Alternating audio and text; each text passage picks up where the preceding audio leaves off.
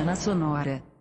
A tomada que Portugal foi o primeiro país a realmente tomar essa podcast e.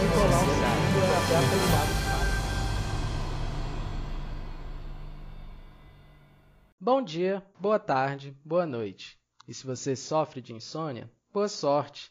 Estamos começando mais um episódio do podcast História e Sociedade, episódio número 32, e hoje vamos falar sobre a civilização fenícia. O assunto hoje tá show de bola e eu espero que vocês fiquem até o final. E para me auxiliar nessa tarefa de hoje, antes de mais nada, eu sou Sérgio Amaral e está comigo aqui o meu colega de sempre, o Vinícius Eurix, e também a nossa convidada de hoje, a professora Ana Beatriz Bittencourt, que vai nos auxiliar aqui nessa tarefa. Então, Vini, se apresente primeiro e em seguida a gente passa a bola para a nossa convidada. Bem-vindo, galera, no nosso podcast. É sempre um prazer recebê-los aqui ah, na nossa, nossa, nossa humilde casa, que vocês vão escutar com a gente, participar com a gente.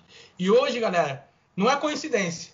Tava jogando Civilization mais cedo, tava de Alexandre, e a Fenícia acabou de me declarar guerra. Ou seja, estamos no assunto. Estamos no assunto.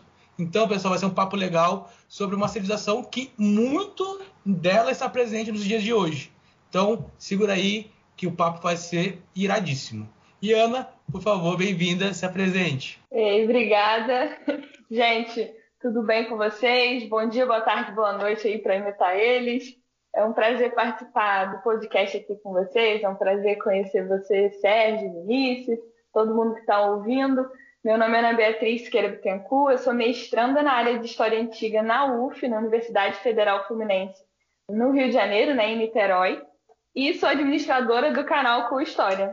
A gente vai iniciar, antes de mais nada, tentando situar mais ou menos o início ali da civilização, né? é, Quanto antes de Cristo ela surgiu, o local onde ela se encontrava ali, para mesmo quem já saiba disso, se situar bem direitinho aí na, na nossa aula de hoje aí. Vini, podemos dizer ali que a região, por exemplo, do, da, da Fenícia se localizava onde é mais ou menos hoje o Líbano e a Síria. Eu estou falando besteira ou é isso mesmo? Exatamente, Serginho. É justamente o que eu ia falar. Hoje, os países, né, como o Líbano, a Síria, né, no norte, assim, na parte norte da, do que a gente chama Palestina, é onde ficava a, a Fenícia.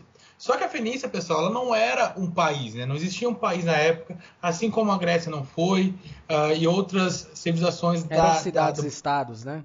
era justamente eram etnias que se organizavam em cidades-estados, cidades independentes, né, que, que dividiam a mesma língua, a mesma cultura, às vezes a mesma estrutura social uh, que, que unia esses povos, mas a administração de cada cidade é independente. No caso da Fenícia não foi diferente, foi a mesma coisa.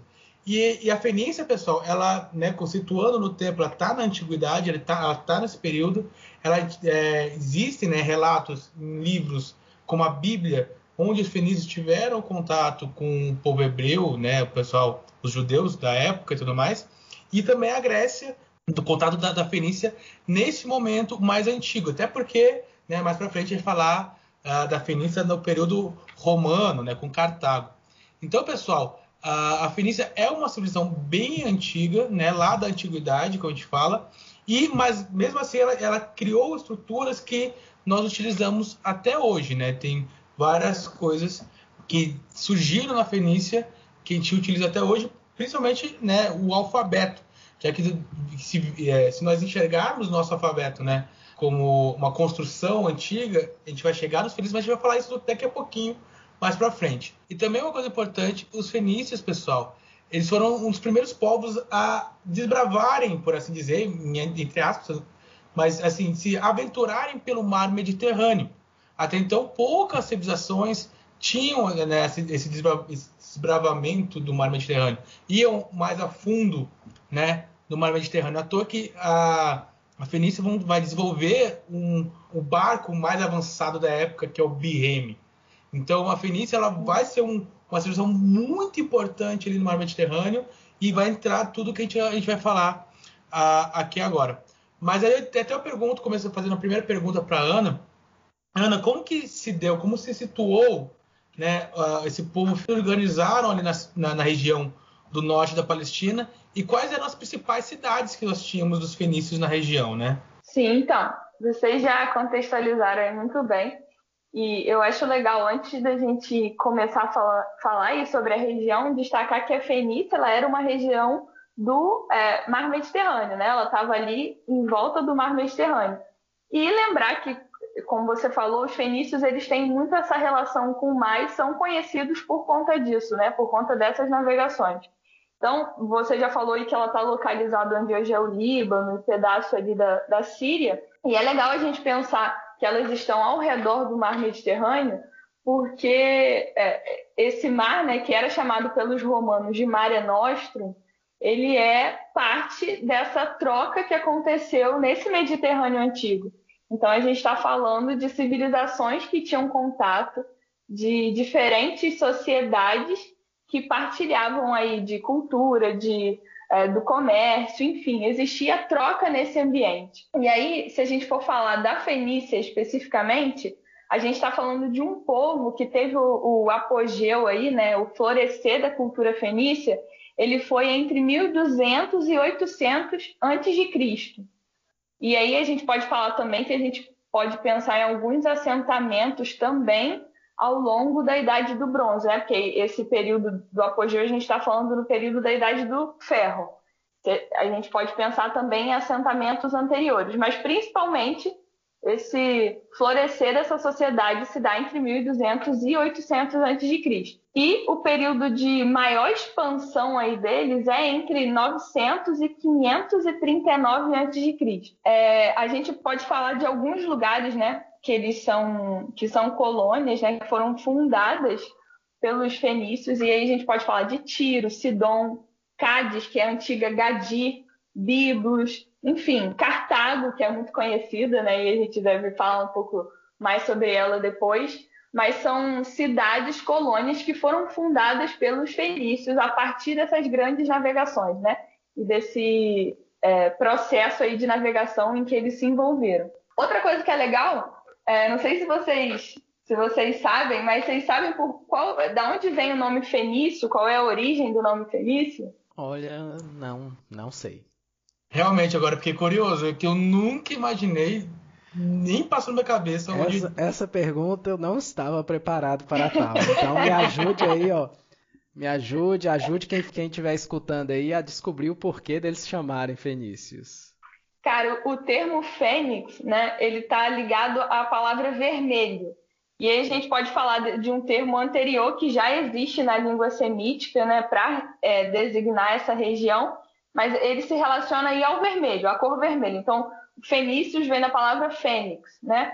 E por quê? Porque nesse, nesse período, um dos, uma das coisas que eles é, possuíam as técnicas e conseguiam transportar aí pelo Mediterrâneo era o tecido, né? As fábricas e, e de pigmentação do tecido de cor púrpura, que é esse vermelho muito forte, né? E que ficou muito conhecido na região e que era um tecido extremamente é, essa tintura né, foi feita, ela era extremamente cara, era consumida pela elite mesmo, custava um valor alto. Então, é, vem daí, os fenícios eles são conhecidos e se você for ver, inclusive nas cidades que são estabelecidas ao longo aí do Mediterrâneo, é, em toda a expansão aí dessa navegação, né, no norte da África, a gente pode falar do Marrocos, no próprio Líbano, a gente tem fábricas de tinturas de cor púrpura. E essas tinturas são feitas aí, extraídas a partir de, um, de uma concha, né, de um molusco, molusco chamado murex, que sai essa tinta púrpura. Então eles começam a atingir esse tecido e isso é, é divulgado também pelo Mediterrâneo, né? Uma das, das coisas que eles trocam também nesse processo. E é legal, não sei se vocês viram, saiu recentemente um, uma descoberta arqueológica na região do norte de Israel de pedaços de tecido com coloração púrpura. E isso é muito difícil, né? Porque é, encontrar tecido, né, arqueologicamente é muito difícil, porque ele não dura todo esse tempo, né? Então foram encontrados alguns vestígios de tecido nessa coloração e se falou é a primeira vez que se encontra de, é, isso na região, né? Lembrando que esse norte de Israel fazia parte da dominação fenícia, né, do local de dominação. Então também é, um, é uma coisa legal que eles descobriram recentemente. É interessante que, como você diz, já é difícil se manter um tecido por si só, ainda mais um, um tecido tingido, né? Aí uhum. é, é, dois itens que realmente é uma descoberta e tanto, né? O que faz realmente a gente crer que aquilo ali era uma herança ali que veio do produzido pelos fenícios da época, né? E é interessante, né, que eu também não imaginava, olha, nunca imaginaria que eles tinham esse nome por causa da cor púrpura, viu? Não, e Serginho, né, pegar aí também, a gente falar, né, a, a Ana falou do da Fênix, né, acho que a pronúncia é essa, né, da palavra que vem fenícia, né, que é vermelho, né, não tem como não pensar em fazer um paralelo com o Brasil também, né? Porque do nós temos Brasil, o, né? o Brasil também recebe o seu nome, né, Brasil, do pau Brasil, que também era, um, era uma, uma árvore da onde se extraía a cor vermelha, né? E também para a produção de tecidos, né? Levava a, a madeira do pau-brasil para a Europa, para a região de Flandres, né, para produzir uma tinta vermelha também e um tecido vermelho. Então, claro que não tem nada a ver Brasil e Fenícia, nós estão a milhares de anos de distância, mas é engraçado né, a gente ver que, que essa coincidência né, a gente tem né, nessa, na relação de, de tecido, tinta e cor, né? E batismo, né, também. Vinícius, você falou aí, eu até assustei, menino. Você falou sobre a relação com o Brasil, eu achei que você já estava falando sobre a Pedra da Gávea. Eu não sei se vocês sabem, mas existe aí uma, uma teoria de que a Pedra da Gávea no Rio de Janeiro, ela é um túmulo de um rei fenício. Ai, ai, Ô, louco, não, agora, agora entra um pouquinho nessa, nessa teoria da, da, conspiração aí, porque eu não sabia disso. Olha que... Cara, vocês podem tem muita coisa de fenício, então, que eu não tô sabendo, viu? Brasil tá cheio, menino. Olha, tem essa teoria de que os fenícios eles estiveram no Brasil. Por quê? É, e aí eu não estou embasando a teoria, não, só estou explicando o contexto. De que os fenícios, na verdade, eles viajam em torno do Mediterrâneo, né? Então a gente encontra é, vestígios deles em vários lugares, eles fundam várias cidades nesse dentro aí do mar Mediterrâneo, mas também é, se tem relatos de que eles atravessam o Estreito de Gibraltar e ganham aí o Atlântico e chegam ali à, costa da África é, no norte né, e sul também, né? E às vezes eles falam que poderia ter chegado, inclusive, na região da Inglaterra ali, né? Enfim, surgiu-se essa teoria de que os fenícios estiveram no Brasil, que a Pedra da Gávea ela era uma tumba de um rei fenício e falam aí e falam de inscrições na Pedra da Gávea, né? Isso fala aí de Dom Pedro, que ordena algumas pesquisas lá para o Instituto Histórico e Geográfico do Brasil, e de que eles descobriram essa inscrição, mas não entenderam o que estava escrito e tal. E que depois de um tempo aí um arqueólogo chamado Bernardo Silva Ramos, acho, em 60 e pouco, ele estuda essa inscrição e descobre que está escrito Tiro, aí o nome do rei, filho de um outro rei lá, enfim, existe toda essa polêmica que na parte de trás tem ali uma, uma pedra meio em forma quadrada, gigantesca, que, que é a entrada do túmulo, que a, a parte de trás da pedra da Gávea é como se fosse um animal deitado, né? Se você olhar a pedra da Gávea, não sei se vocês já, já viram, mas ela tem umas, umas cavidades assim na pedra, né? E a gente reconhece, dá para reconhecer forma. E aí é uma coisa que, inclusive, eu já discuti num vídeo sobre alienígena no passado, lá no canal, mas desse reconhecimento de formas que o ser humano é capaz, né? Em qualquer coisa que a gente olha, a gente consegue reconhecer cara de alguém, ou reconhecer um rostinho triste, enfim, não sei se vocês já viram isso. Se a gente olha qualquer coisa, a gente reconhece cara de alguma coisa. Olha e até pra nuvem, né? E vê cara de alguma coisa. É, é, é isso. Olha pro ventilador, vê o o botãozinho e o parafuso, acho que é uma carinha sorrindo, enfim. É, e eles falam ali que é uma cara, né, como se fosse esculpida na pedra, essa, esse rosto desse antigo rei fenício. Enfim, ao longo do Brasil tem uns outros lugares também, não sei se é na Bahia, mas que eles dizem que tem inscrições fenícias e afins, né? Inclu inclusive, é, eu vi também nessas polêmicas da vida que um arqueólogo tinha pesquisado a costa do Rio de Janeiro e que tinha encontrado não barcos, mas ele encontrou vasos, ânforas fenícias, que para mim é mais louco ainda, né? Mas. então, quando o Vinícius falou aí disso, eu fiquei assustada. Já, achei que ele ia vir com teoria da conspiração. Não, eu, olha, eu tô conhecendo agora. Então, ó, abre aí. Tipo, breaking news, breaking news, história e sociedade. Quem descobriu a América foram os fenícios. Quem, quem achou o Brasil foram os fenícios. Olha, a é. gente pode até pensar numa possibilidade de, de ter barcos fenícios chegando ao Brasil pela lógica, né, de seguir passando ali pelo Estreito de Gibraltar, né, e depois atravessar o Atlântico, né. Do mesmo jeito que depois vieram com a teoria da povoação na América que não foi só pelo Estreito de Bering, né, que também foi pela pelo Pacífico né, ali, né, pessoal pegando ali a Oceania e vindo ali para para a costa ali do Peru, e do Chile hoje e tal. em dia que é, é mais forte essa teoria do, do, do Pacífico. Então, se, se, se há essa possibilidade, a gente também não pode descartar. Mas realmente, hoje não tem nada que prove isso, né? A não ser o supositório, como dizia o Chaves, né? Mas não pois tem é, nada que, é que possa provar isso, mas realmente é uma coincidência muito grande. Mas já falaram até que Hitler estava vivo no, em Cuiabá, né? Depois disso eu não creio. A gente pode acreditar em qualquer coisa, né? Mas vamos lá. vamos voltar à Fenícia aqui. É, a gente já citou a característica de comercial e de navegação dos fenícios, mas Vini e Ana, que, que mais a gente pode estar tá citando aí dessa, dessa civilização, desse povo, e que é uma característica marcante aí e presente aí durante a vida aí dessa civilização lá na antiguidade?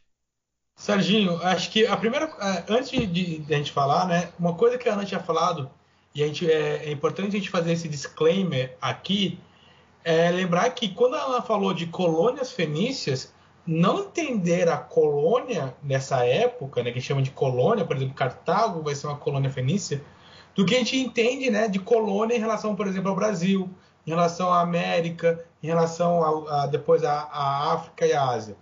Né? A colônia que a gente coloca aqui é justamente são cidades né, que vão ser fundadas, vão, ser, é, vão nascer dessa, dessas etnias. Né? A própria Grécia também ela vai fundar colônias ao longo do Mediterrâneo a Fenícia vai fundar colônias do Mediterrâneo. Então, quando a gente fala colônias, são cidades né, que são é, ligadas culturalmente, né, através de língua, cultura, mitologia e tudo mais, a uma, a, a, a uma etnia, mas que está, como, como, podemos falar, né, distantes é, de uma posição.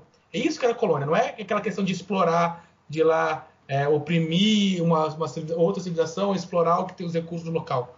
Não. É, tipo, são cidades que foram fundadas e têm uma ligação com uma etnia. É, então é, realmente há essa diferença, né? Porque a gente às vezes quando fala em colônia a gente pode realmente estar tá fazendo essa confusão daquela colônia de já do período saindo da Idade Média, começando a Idade Moderna e principalmente com as grandes navegações, né? De portugueses e espanhóis.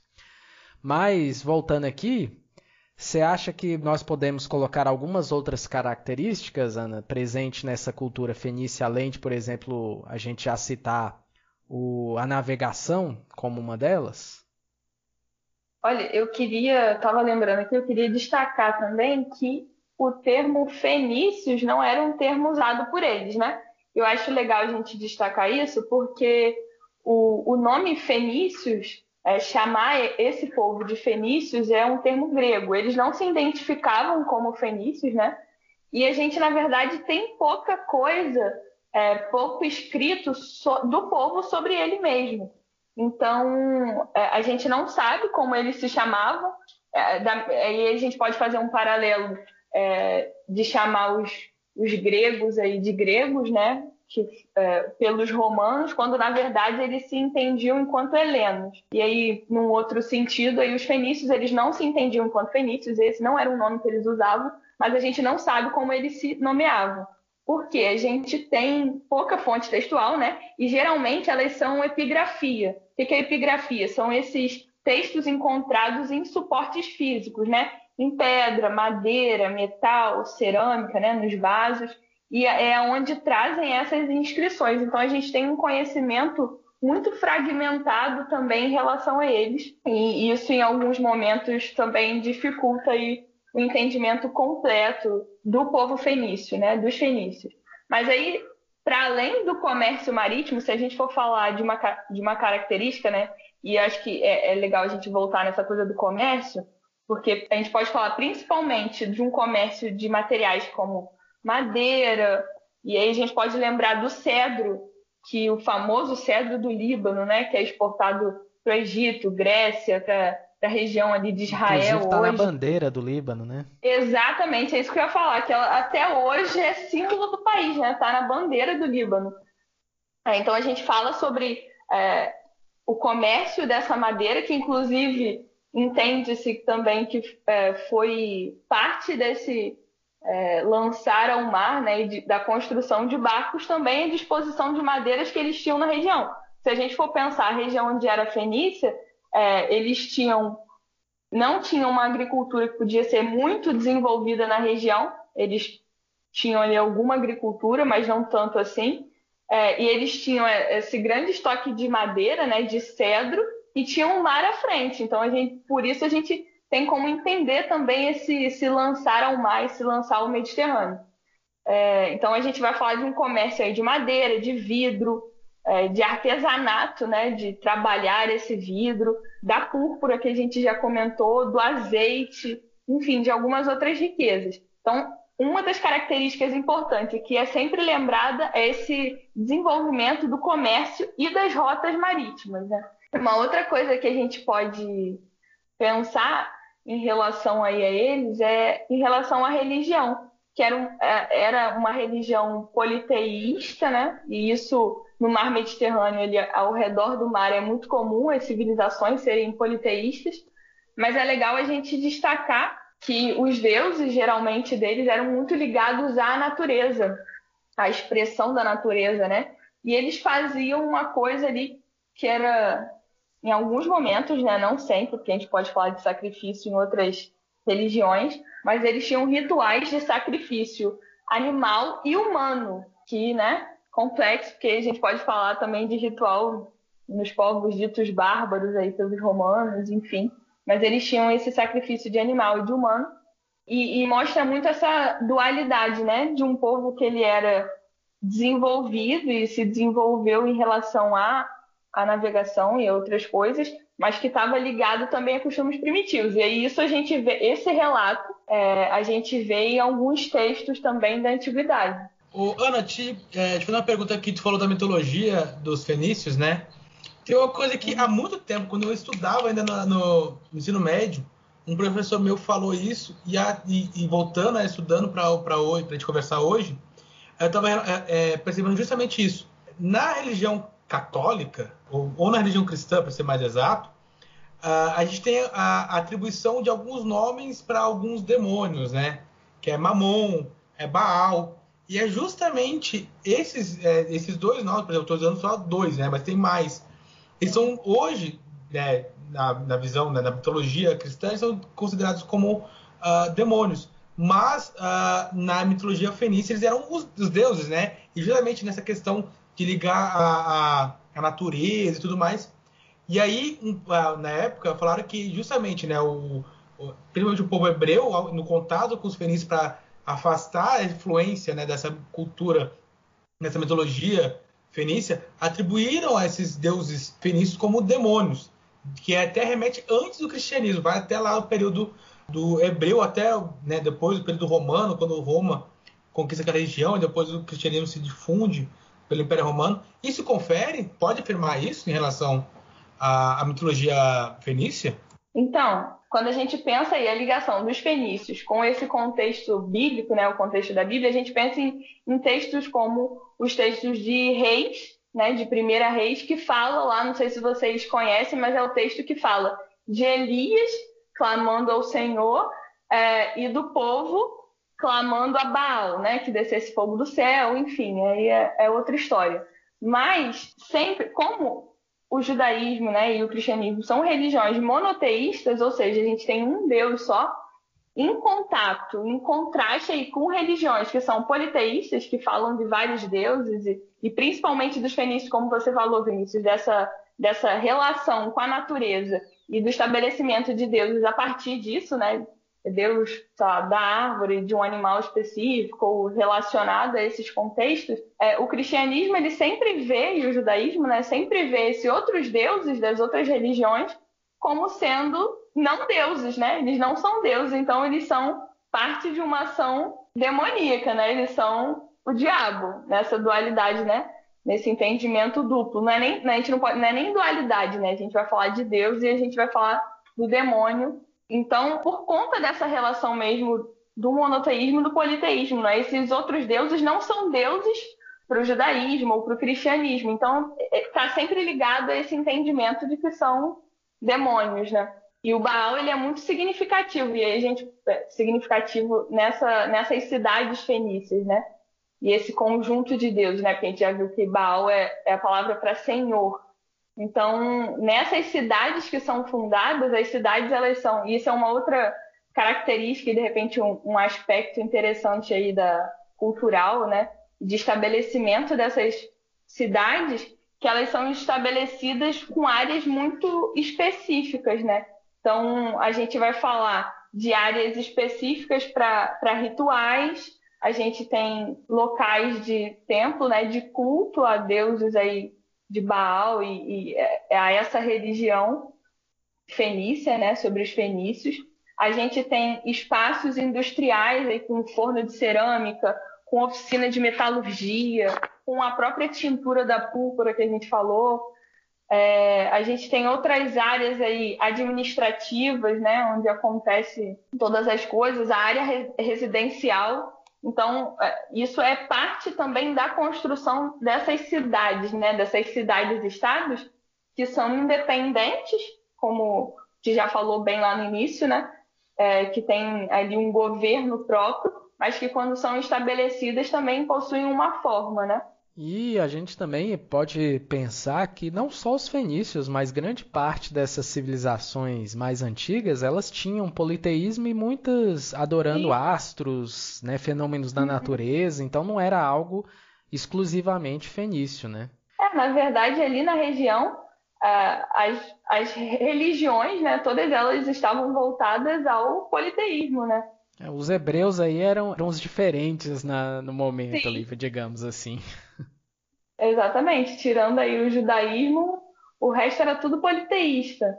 Tanto que depois, mais à frente, quando a gente vai falar de uma hegemonia grega e romana, né, sobre esse mundo helênico, é, muitos desses deuses são incorporados, né, quando eles assumem novos lugares e conseguem na expansão territorial alcançar novos lugares, eles acabam incorporando os deuses, né? Então, o deus tal da Grécia e de uma determinada de um determinado povo está associado a um outro deus romano.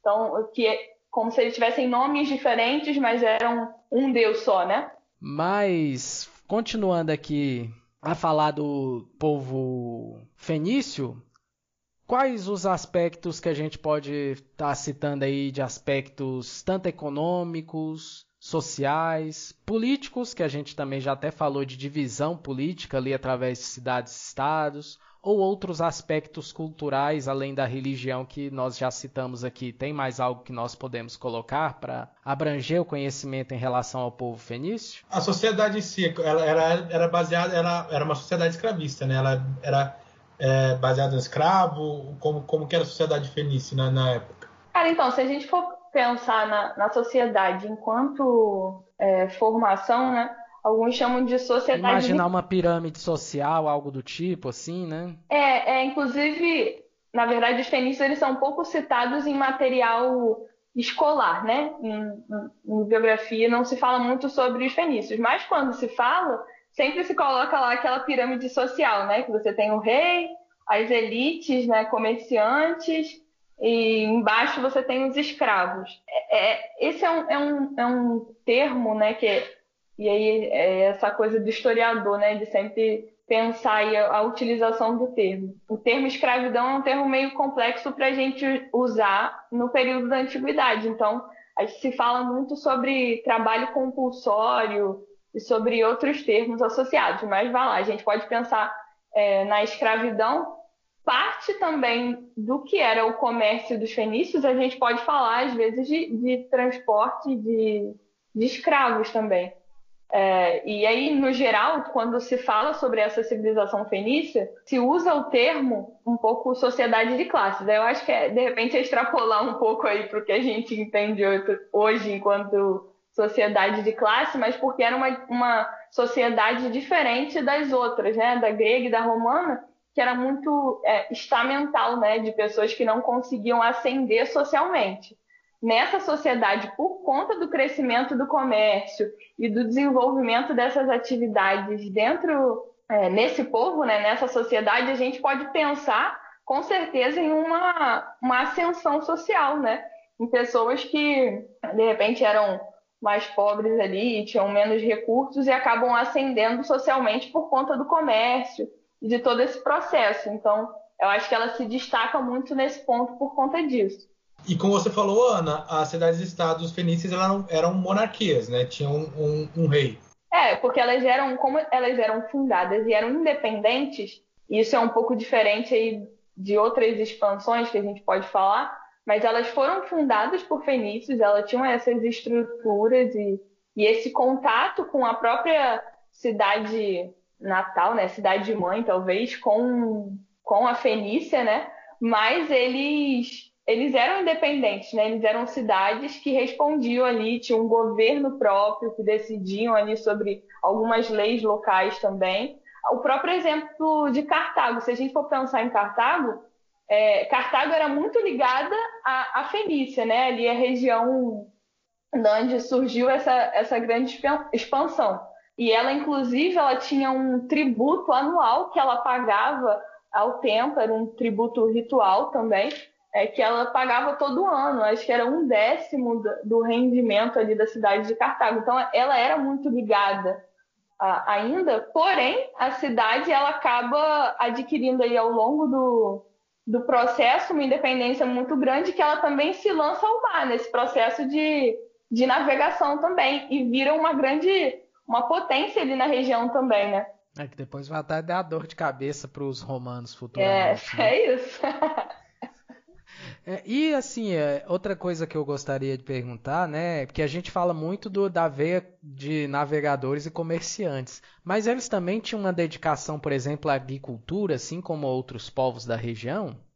Então, na, na região ali, se tinha um pouco esse processo de agricultura, mas as terras elas não eram das melhores. Então, por isso também que se pensa um pouco esse, essa, esse processo aí de navegação de, de novos locais, né? geralmente essa, essa expansão e essa navegação e essa fundação de cidades, ela estava ligado mais à fundação de cidades litorâneas. Então, quando a gente vai pegar lá a, as cidades que são fundadas pelos fenícios ao, ao longo aí do, Mediterrâneo, no norte da África, enfim, a gente vê cidades que estão sempre ligadas à costa, né? Mas existem registros arqueológicos e estudos mais específicos aí, que vem também essa ocupação no interior. Então, além dessa implantação na costa, a gente consegue encontrar também algumas grandes fazendas e algumas atividades voltadas à agricultura. E aí, se a gente for pensar no geral também desse comércio de, de coisas que circulam por esse ambiente, a gente está falando de, de agricultura também, né? Porque a gente está pensando da circulação do azeite, né? Então, dessa produção aí, do próprio vinho, não necessariamente ligado a, ao local deles, mas no transporte no, no produzir disso, né? Da Grécia para o Egito, do Egito para a Grécia, enfim, desse circular também de produtos ligados à agricultura, não só a, a artefatos aí de artesanato, né? Como é o, o vidro, a própria metalurgia, né? Dos metais, de diferentes metais que circulam também nesse período, mas também de coisas relacionadas, voltadas à agricultura, né? É bem interessante a gente ver que era para a época, né? Mesmo a gente pensando um pouco com a nossa cabeça de desenvolvimento hoje, eles eram cidades, estados, né? Um povo uhum. bastante complexo.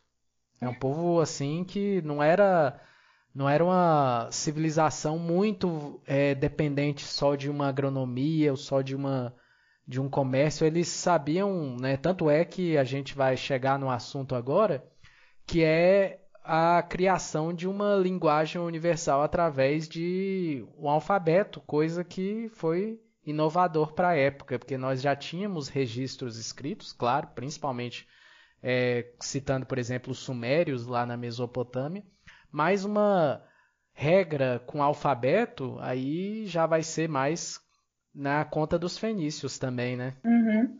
É, você estava falando aí sobre, sobre essas cidades, né? Eu estava lembrando que é, é legal a gente destacar que o próprio conceito de cidade é um conceito idealizado historicamente, né? A gente tenta formar esse conceito de do que seriam essas cidades-estados, enfim.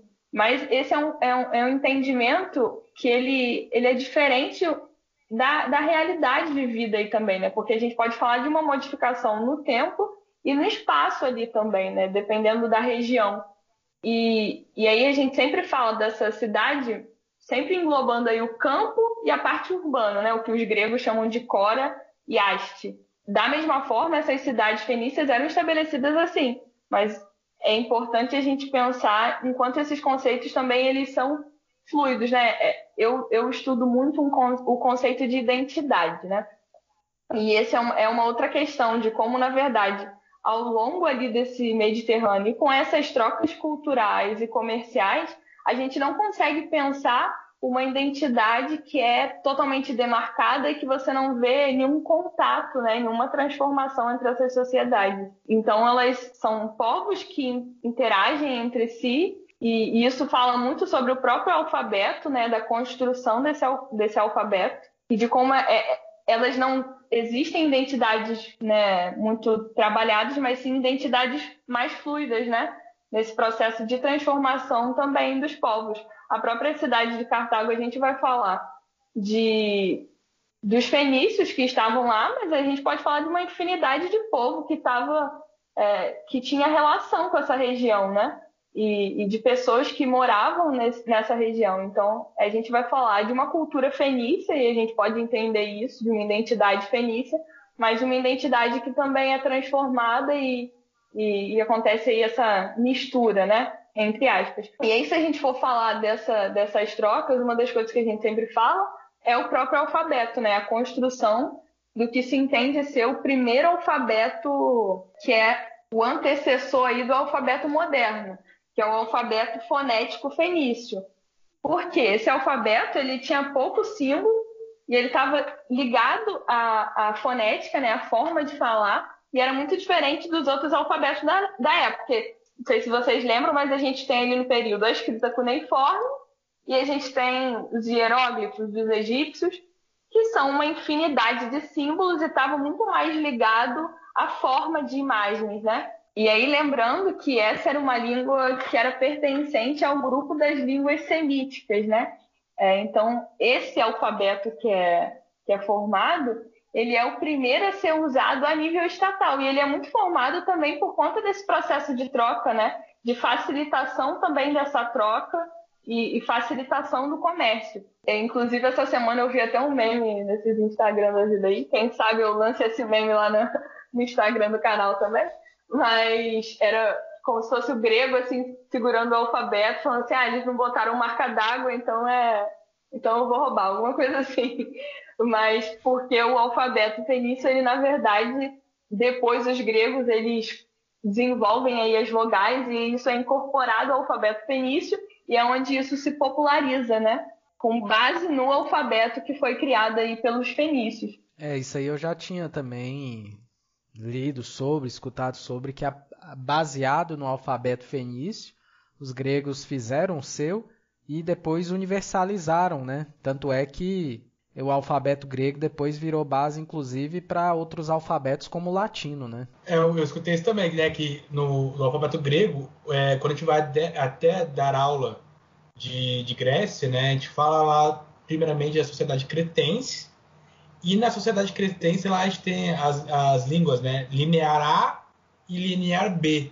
O linear B, que seria nessa origem fenícia do alfabeto fenício, que vai enraizar né, na, na língua grega e o latim também, né? Gente tem essa base do alfabeto fenício. Sim, por conta exatamente desse contato dos fenícios com, com os gregos, né? Com, com Creta. e depois isso aí se torna também parte do que seria o alfabeto usado pelos romanos, né? É, o latim, por conta desse contato aí também com o grego. E sendo desse grupo de línguas semíticas, a gente está falando também de uma língua que é irmã do próprio hebraico, né? Então, é, é, dessa árvore aí, desse entendimento das, das famílias, né, das línguas, enfim, da construção dessas línguas. Nossa, eu não tinha pensado nisso não, da questão do hebraico. Nossa, é, realmente faz muito sentido. Até porque eles eram, eram ali povos semitas, né? Então eram meio que povos que tinham uma certa ligação, mesmo que distante, mas entre si, né? Os hebreus e os, e os fenícios tinham ali, a, pela proximidade também, uma certa ligação, né? Já, já que a gente está falando de, de, de, de relacionamento, né, de ligações, uma coisa que eu queria perguntar para Ana é que, assim, a mitologia da Fenícia. Mais uma lenda que tem ligado, né? A Fenícia, a razão da, de Cartago, Fenícia, está falando de Roma, né? Então, eu queria perguntar justamente o que liga tudo isso que é a Rainha Dido perguntar, porque quem joga Civilization 6, né, como eu jogo, quem gosta de história, geralmente joga Civilization. A personagem que representa a Fenícia é a Rainha Dido. E aí então, nós estamos falando de Roma e tudo mais. E aí entra essa personagem, né, que li, se liga à Fenícia por estar, tá, ela está relatada, né, no, no, livro da Eneida. Porque não sabe, a Eneida é a Ilíada de Roma, né, que conta a, toda a migração dos povos saindo de Troia e chegando na, na Península Itálica para fundar Roma e tudo mais. E eu pergunto para Ana, né, toda essa questão, essa relação que surge aí entre Roma, Fenícia e Cartago através da Rainha Dido. Uh, quem foi essa personagem? Porque ela foi importante na, na lenda, né, na história de Cartago e da Fenícia. Cara, então, a Rainha Dido é uma figura lendária, né? É, pela lenda, a primeira rainha aí do que seria Cartago. E é legal a gente falar que Cartago, na verdade, é a única cidade fenícia que possui um mito de fundação. E então ela, ela se diferencia de do, todas as outras cidades fenícias, porque ela tem um mito de fundação que é relatado. E aí a gente fala de, um, de uma construção também grega e romana, né, muito voltada a esse, a esse ambiente grego e romano, desses mitos de fundação mas ao mesmo tempo não, não se tem muito como contestar que eles mesmos, os fenícios, tenham construído ali, os fenícios da região tenham construído esse mito de fundação, porque eles têm elementos culturais muito particulares dos orientais, né, dessa região oriental. Então, ao mesmo tempo, se entende que não, não foi um, um mito que foi criado pelos romanos ou pelos gregos, porque ele tem elementos muito particulares. Então, outros não poderiam ter feito além dos, dos fenícios e dos cartagineses ali. Mas essa, essa relação é, é parte de uma. A, a, figura da Rainha Dido né, é parte de uma figura lendária e de uma relação e de uma fundação da cidade de Cartago. Uh, só complementando, né, só para é, a gente ambientar um pouquinho também sobre a Rainha Dido, a Rainha Dido, pessoal, né? Ela é uma, era a rainha de Cartago, como a Ana falou. Só que, assim, ligando né, a questão romana e os fenícios, que depois a gente vai ter, é, nós iremos ter né, as guerras púnicas. Mas a relação é, entre Roma e os fenícios, principalmente Cartago, se dá um pouco antes, justamente em volta da Rainha Dito, nessa lenda né, que a gente está falando, em que quando Enéas, que é o líder né, da, dos refugiados, por assim dizer, de Troia, parte da, da região ali da Ásia Menor pós-guerra de Troia, né, pós-destruição de Troia pelos, gre pelos gregos, eles uh, vão em direção a uma terra prometida, que seria a Itália. Né, a Península Itálica, e é à toa que né, atribuem a, a, esse povo refugiado de Troia, a Enéas, a fundação de Roma. Né? Outro mito de fundação de Roma saindo da, da um pouquinho do, do Rômulo e Remo. Né? E aí, porque isso está relatado no livro a, a Eneida, e na ida né, da, da, de Troia, só de pensar, né, mar Mediterrâneo, eles saem ali da pontinha da Turquia, entram no mar Mediterrâneo, e eles nauf é, têm um naufrágio e caem em Cartago, né, caem, entre aspas, é, chegam a Cartago, e em Cartago é, Enéas é recebido pela, pela Dido e tudo mais, e Dido se apaixona por Enéas. E Enéas, eles vivem um romance tórrido, e só que o pai de Enéas meio que foi furar olho ali, furar olho não, ele estraga prazeres e fala assim, ô Enéas, então, você lembra que a gente está indo para a região lá? Você lembra que a gente está indo para a Itália ali? Vamos falar Itália entre, entre aspas, né? A Enéas lembra da missão que ele recebeu e, e de novo parte para a região ali do Lácio, região da, da Trácia, e a Dido fica desolada, porque Enéas, o seu grande amor, está indo embora e tudo mais. E aí tentando, como toda a tragédia dessa época, né? Tentando convencer Enéas ficar em Cartago, ela se ela monta uma pira, uma chama, uma fogueira gigante, tentando convencer ela, fala: se você for embora, eu vou me matar. E Enéas parte, ela se esfaqueia e cai na pira e acaba sendo né, cremada ali mesmo.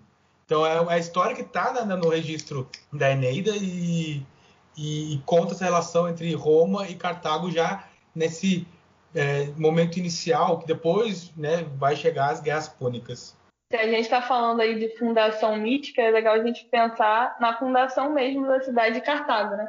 Se a gente pensou na expansão fenícia entre 900 e 539, aí que eles chamam de diáspora fenícia, antes de Cristo, né? A cidade de Cartago é fundada pelos fenícios, né? Como colônia em 814 a.C. Então a gente vai pensar nesses colonizadores e construtores mas também como Cartago sendo essa que continua a se desenvolver com o tempo, cria a sua própria identidade cultural, é conhecida aí como os cartagineses, né? Mas são herdeiros aí dessa civilização fenícia. Até mesmo porque a Fenícia, né, acho que até adiantando um pouquinho, a Fenícia, né, justamente andando um pouquinho ali no tempo, ela vai passar por uns maus bocados, né? Porque a, a Fenícia vai estar numa região Sim. onde duas grandes civilizações vão pleitear essa região, né? Que primeiramente os persas e depois a, os, os, gregos macedônicos, né? Pois é, Vini, você adiantou, você tirou as palavras da minha boca. Olha como você é um cara esperto. Serginho, estamos conectados justamente... desde sempre, Serginho. Desde o São Paulo é, Futebol Clube é... até aqui, ó, o podcast. É, o que acontece é que eu ia falar justamente daquele momento que há um declínio da parte fenícia ali, onde hoje é o Líbano, Síria, naquele apogeu do Império Persa, né, que vai ali dominando outros povos, como já vinha fazendo na Mesopotâmia, fez ali na uma parte do Egito também, né, e pegaria também a Fenícia até chegar ali à Grécia e teria depois as guerras médicas lá. Mas antes eles tiveram ali então que meio que sair ali da sua região porque era uma região que foi depois dominada pelos persas, né? E isso pode ser considerado o declínio do Império Fenício já? Isso aí. Na verdade, a gente começa a perceber o declínio também já em 800 a.C. Que ele, é, essa cidade ela começa a sofrer várias invasões, né? Então, a Fenícia, ao longo aí, foi um processo longo de decadência, mas é principalmente aí diante desse fortalecimento de, algum, de outras civilizações vizinhas, né? Dos persas, dos assírios. Então, é, a, a, primeira, a primeira coisa que eles sofrem ali é a invasão, que é a mais significativa, né? Mas a invasão persa de Ciro. É, e depois a gente tem a invasão macedônica, né? Com Alexandre o Grande. Mas se a gente for pensar ali em Ciro, Ciro ele era o rei da Pérsia e conquista a Fenícia em 539 a.C. Né? Então ele fica aí sobre o, o governo. É, o Império Persa ele, ele era conhecido aí por conquistar várias regiões, né? E vários territórios, que incluía aí a Fenícia em um deles. Eles eram conhecidos porque tinham um exército muito forte. E aí, nesse processo, os persas eles dividem a Fenícia em reinos vassalos. Aí a gente fala de é, Sidon, Tiro, Asvard, Biblos. E esses reinos eles prosperam ali um pouco, é, tem muito essa ligação com a própria é, frota naval, né, com o próprio já expansão com é, marítima, né, desse construir de barcos aí. Então os reis persas eles acabam se aproveitando também disso e desse dessa característica dos fenícios, né? Mas essa influência ela começa a diminuir aí também a partir desse período de conquista. É bem provável que boa parte dessa população fenícia tenha é, migrado para Cartago nesse período, né? e que tenha fugido também para outras colônias, mas principalmente para Cartago, depois do, do domínio persa. Então, podemos dizer que não é que acabou ali a civilização fenícia, mas que ficaram sob ali o domínio persa, né? E nós tivemos a, a, a ida de fenícios para essas outras cidades como Cartago. E aí podemos imaginar Cartago como uma nova civilização fenícia ou já é uma outra civilização que apenas tem a herança de ter sido fundada por fenícios? O que, é que a gente pode destacar desse ponto? Cara, então aí é, é legal a gente falar que realmente esse não é o final da, da, da região, né? Se a gente for pensar, fenícios ainda moravam ali na região que foi dominada pelos persas. Eles sofrem ao longo do tempo. É, com a invasão, a gente tem depois a invasão macedônica na região, né, com Alexandre o Grande, em 332. Então foi um período aí considerável entre essa invasão significativa de Ciro para depois a invasão de, de Alexandre, em 332 a.C. E aí ele faz o cerco ali nessa cidade de Tiro. Mas é, a gente pode pensar essa região ali ainda, inclusive nessa, nessa, nessa invasão de Alexandre, Alexandre mata ali uma quantidade significativa de pessoas ali, tanto de persas que, que estavam ali, né, dominando a região, e de outros povos, mas também de fenícios, né? Ele mata uma quantidade significativa de pessoas. É legal que quando a gente vai falar sobre essas, sobre esse entendimento aí de Cartago, e isso se relaciona muito com o que a gente chama depois de guerras púnicas, né? Porque essa região de Cartago é fundada pelos fenícios, né? A gente já falou isso algumas vezes aqui, mas é, com o passar do tempo, ela passa essa região do norte da África, ela está relacionada aos fenícios e aos cartagineses e essa toda essa área do Ocidente é chamado de púnico. Então, esses fenícios que migraram aí há pouco tempo, e em relação com as populações locais e com os gregos, e, e nessa relação dinâmica aí dessas identidades não, não, não delimitadas né, e fluidas, apesar de manter essa identidade cultural fenícia, ocorre essa transformação. Então, a gente começa a chamar essa região aí, principalmente, né, do norte da África e esses domínios que foram domínios fenícios, de púnicos, né? São os povos púnicos. Então é como se a gente tivesse falando de um povo que é descendente dos fenícios, mas já não são somente fenícios, porque Exato. é uma mescla com outras com outros povos, com outros costumes, né? Exatamente.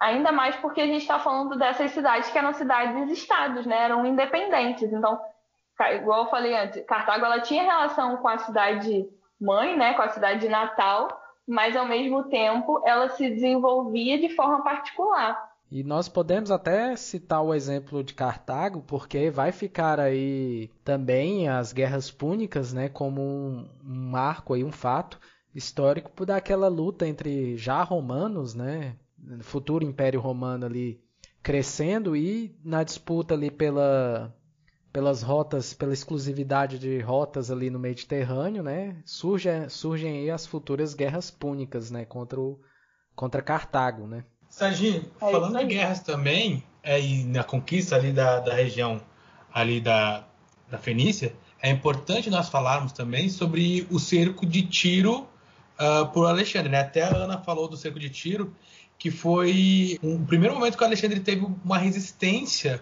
é, grande à conquista, né? Porque Tiro resistiu há sete meses à, à, invasão de Alexandre e isso deixou Alexandre muito irado.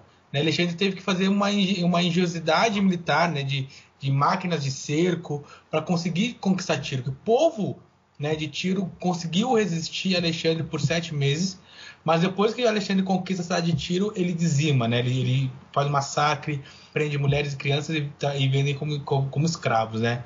Mas a cidade de Tiro também resistiu por sete meses, por muito tempo, né? O ímpeto de Alexandre. E é legal falar isso porque é um marco também, final dessa história, né? Da, da Fenícia ali no, na Ásia Menor, como final não, né? Mas uh, como a da conquista da Macedônia, do, pelos macedônicos e também, né? A, a expansão uh, helenística pelo Alexandre a gente pode falar, na verdade, desse desaparecimento da cultura fenícia mesmo nessa região, com a invasão de Alexandre, né? porque a gente está falando de um período de busca por hegemonia, de luta por hegemonia. Então, esse período aí do, de início, pelo menos, né, dessa busca de hegemonia, porque quando a gente pensa o século II a.C., já é esse período grande aí de dominação grega e romana, já tendendo a essa hegemonia total do Império Romano, né? E aí é legal a gente lembrar que em 65 a.C., isso mais à frente, né, com a dominação dos romanos na região. Então, essa região onde era a região da Fenícia, né, eles são em 65 a.C., Pompeu ele finalmente incorpora o território como província romana da Síria. Pois é. E o próprio Alexandre o Grande, depois de derrubar o cerco de Tiro, ainda falou que tiro foi esse, né? Brincadeiras à parte, gente. Foi podre, né? Foi. Que infame você falar, hein, Serginho? Mas, brincadeiras à parte, gente. O que mais nós podemos destacar aqui se a gente for falar de legados que estão aí das civilizações futuras, não só da antiguidade, mas aí da Idade Média, moderna, contemporânea, que foram deixados aí pelos fenícios. O que, que a gente pode destacar de importante, Ana? É, Serginho, beleza que a pergunta foi para Ana, mas eu vou, eu vou roubar um pouquinho a pergunta, porque acho que uma coisa legal a gente pode falar, né, na questão da história mais próxima ali mesmo do período fenício, que a que Fenícia deixa ligado para principalmente sociedades como a Grécia, como Roma também, não só a língua, né, o alfabeto, como a gente falou, né, que vai originar o latim e o grego, mas também uma, o avanço tecnológico da época, que foi o birreme. Quando a gente fala de navegação, quando a gente pensa, né, navegação no Mediterrâneo nessa época, a gente pensa naquela antiga galé, né, aquele, aquele barco que até quem viu o Ben-Hur, o mais recente até mesmo, que a galera fica remando e tudo mais, que tem o cara lá batendo e tudo mais. É, esse barco, né, já a gente falou muito da Fenícia em relação ao mar Mediterrâneo, esse barco foi desenvolvido pelo, pelos, pelos fenícios, né, onde tinha duas linhas de remos, né, onde as pessoas ficam remando, e ainda uma vela que apoiava né, na no, motriz do vento ali, né. E esse navio foi desenvolvido pelo, pelos fenícios ali, né, no, no, no seu, desbravamento do mar Mediterrâneo e mais para frente, né, contato com outros povos, outros povos vão herdar, na verdade eles não vão herdar, né, vão uh, assimilar esse, esse, avanço tecnológico dos fenícios e vão desenvolver barcos similares, similares né. O Vini falou dos barcos. Por curiosidade ou não, a capa do, do nosso podcast é justamente sobre esse barco. Eu acho esse barco tão bonito que eu falei, não, é que eu quero essa capa, viu? Mas pode prosseguir, Ana, pode falar, fique à vontade. Digo mais aí, que você falou de barcos com duas fileiras né, de remos, os birremes, mas existiam também os triremes, que são barcos também desenvolvidos pelos fenícios, que com três fileiras de, de remo, né? E é isso mesmo, essas embarcações, elas foram consideradas aí as melhores embarcações da antiguidade, porque os, os fenícios, eles eram especialistas aí nessa, nessa navegação, né? E, e, eles foram incorporados e copiados mesmo pelo, pelos gregos, pelos egípcios, pelos romanos. E é interessante porque é, foram feitos alguns estudos aí pensando nessa navegação dos fenícios e se entendeu aí que eles navegavam sempre próximo à costa, né? Então era, era essa navegação de cabotagem, né? E sempre que eles faziam esse processo de navegação, eles iam pelo norte e voltavam pelo sul, né? Então eles subiam ali pela Ásia Menor, Grécia e voltavam ali pelo, pelo norte da África. E, isso é, é, é interessante a gente pensar também como eles eram desenvolvidos nessas questões, né? Sim, é como eu mesmo cito, né? Os fenícios, eles eram uma, povos né, avançados para o período em que eles viviam, né, em vários aspectos. Né? A gente fala de navegação, a gente fala de na, na, no quesito de escrita, por, por colocarem em prática um alfabeto fonético, a gente fala na, no quesito comercial, então realmente eles eram uma civilização ali um, um tanto quanto à frente, né, em alguns aspectos para o seu para a época em que eles viviam, né? Cara, e até hoje, se a gente geral.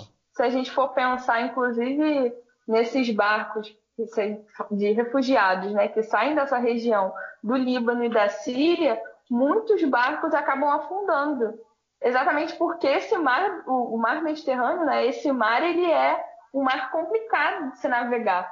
Então os fenícios eles desenvolvem técnicas e, e conhecem o mar de tal forma que eles conseguem se destacar ali no Mediterrâneo por conta disso, né? Por conta desse desenvolvimento da navegação. Inclusive, eles tinham uma série, uma série ali de, de contratos, inclusive contrato com Roma mesmo, de, com os romanos, sobre navegação, estabelecimento de leis mesmo, aonde eles não poderiam navegar, onde eles não poderiam chegar perto. Interessante.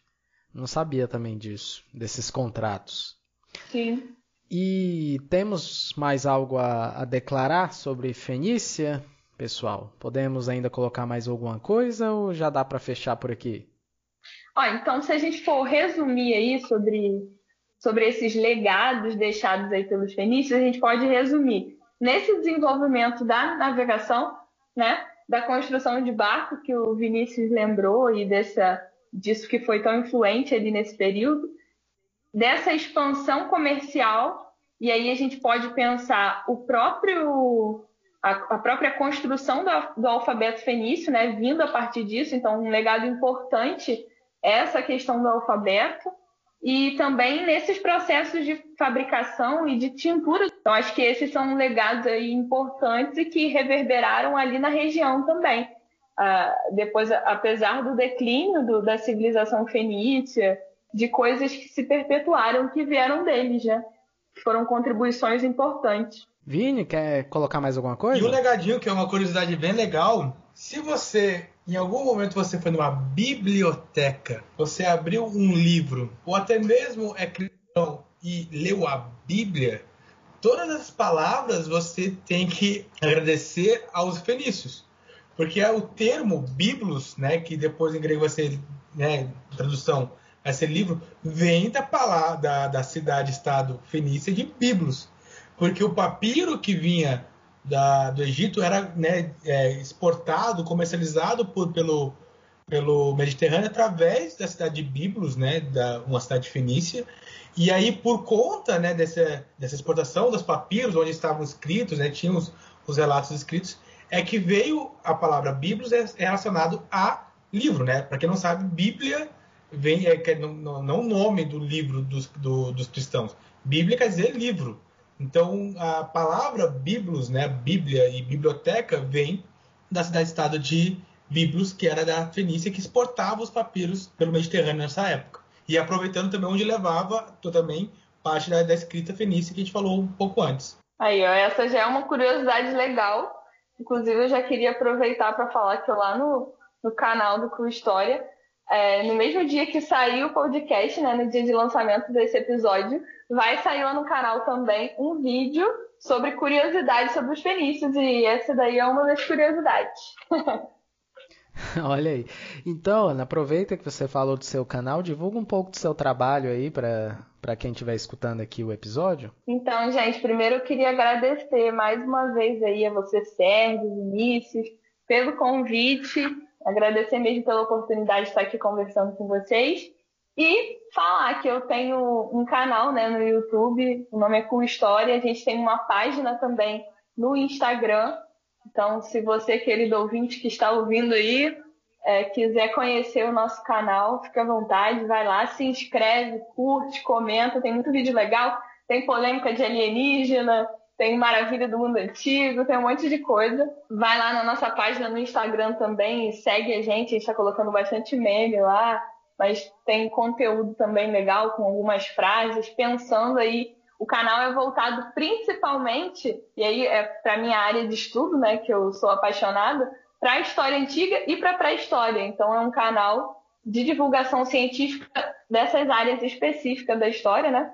É, então tem muita curiosidade e aí eu queria lançar um desafio. Queria lançar um desafio que o, que o Sérgio Vinícius, inclusive, vão participar. Não vamos, Vinícius? Fala aí. Eu vou, Ué, eu tô dentro. Tô, desafia comigo mesmo. Pode mandar que nós vai. É pra vencer, é pra ganhar, mas manda aí. o desafio é que todo mundo que tá ouvindo aí o, é, o podcast de hoje, esse episódio, que vá lá ver também o vídeo do canal sobre curiosidades sobre os fenícios. Tem muita coisa legal. Inclusive, tem coisa que a gente não discutiu aqui hoje nesse, no, no podcast, né? São assuntos mais específicos, mas são curiosidades interessantes queria desafiar você que está ouvindo a ir lá no canal se inscrever, né? Curtir, logicamente, e comentar no vídeo que você está vindo a partir desse, desse episódio. Assim, olha, cheguei aqui pelo podcast do História e Sociedade. Ô, ô, ô, Ana, vou fazer então uma coisa melhor. Vou fazer assim, ó. Vamos botar. Se você escutou até agora, pessoal, né, viu esse podcast lindo maravilhoso de História da Fenícia, tá aqui agora e conhece, vai conhecer o canal Cool História da Ana, bota lá na, no, nos comentários hashtag, hashtag eu vim do História e Sociedade. Gostei, então, hashtag gostei. eu vim do História e Sociedade. Lançou a gente vai hashtag saber. sem respeito. Então, ó, hashtag eu vim do História e Sociedade.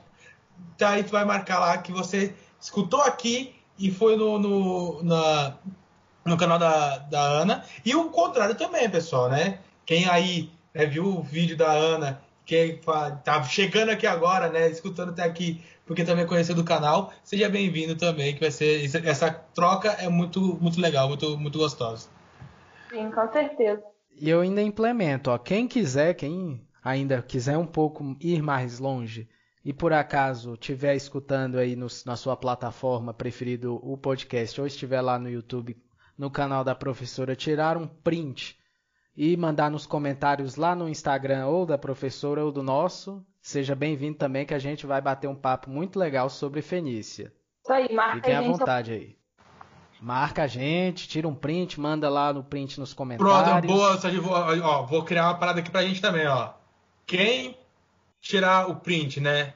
Vendo o podcast nosso ou o, o canal da Ana, tira a foto, marca a gente no Instagram, né? O Cu História e o História Sociedade, que a gente vai compartilhar também nos nossos stories. Fechou, Serginho? Acho que Ah, isso aí, fechou.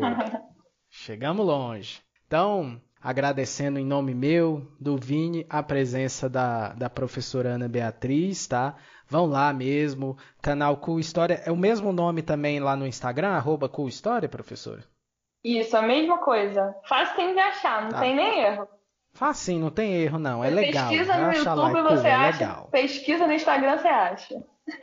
E pessoal, eu, em nome meu, caso o Vini, eu acho que acredito do Vini também, esse nosso episódio vai ao ar aí na, na sexta 12, mas dia 8 de março é Dia Internacional das Mulheres. Também tem um episódio sobre as mulheres lá na Idade Antiga no canal da professora, também eu super recomendo vocês assistirem. E eu também queria dar os parabéns não só à professora Ana que está aqui com a gente, né, pelo, pelo dia, mas como a minha esposa e todas as mulheres aí do Brasil, né? O Vini também quiser fazer a sua, os seus parabéns, fique à vontade aí, Vini. Mas eu queria mandar meus parabéns a todas as mulheres. Nós não seríamos nada no mundo sem as mulheres. Mulheres foram importantes para nossa história e acho que é mais importante ainda que nós estamos redescobrindo a importância das mulheres na história.